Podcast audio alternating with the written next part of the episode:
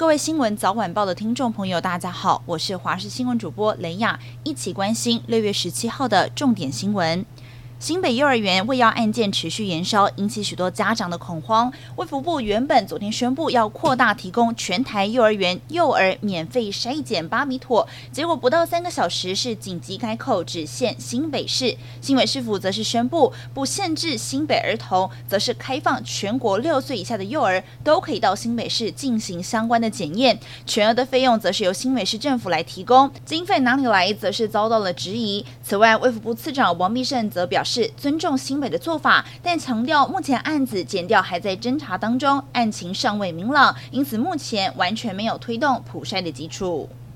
票价动涨二十八年的台铁已经完成多个版本费率调整的方案。交通部长王国材今天在基隆受访时就提到，考量台铁明年要公司化，尊重董事长等等的因素。票价至少在今年年底前都不会变动，同时也提到调整方案届时会有董事会通过之后再来讨论，基本上要尊重未来公司化的运作机制，强调如果要调涨也是台铁明年公司化以后的事。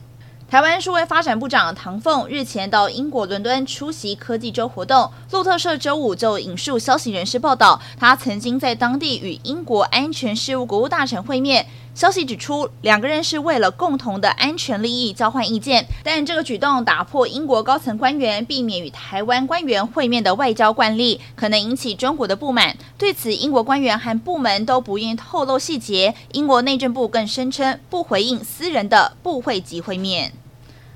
迷途案件是烧进了士林地院，司法院内网爆出有一名蔡姓审判长涉嫌性骚扰新晋女法官，会假借关心的名义在女同事到阳明山用餐，下山之后刻意选择不同路线，并且开到狭窄的巷弄里头对女同事性骚扰。士林地院表示，已经启动性骚扰调查处理机制。对此，这名被指控的审判长否认性骚扰行为，强调会配合调查。俄罗斯自去年二月入侵乌克兰以来，至今战争已经持续了超过四百天。俄罗斯总统普丁昨天在圣彼得堡经济论坛当中就表示，第一批战术核武装置已经运抵了白俄罗斯境内，陆续还会运送更多的武器。在白俄罗斯内部部署相关的设施，是为了牵制支援乌克兰的西方国家。整体工作将会在今年夏天或者是年底完成。不过，他也说，目前还没有要使用这种武器的必要。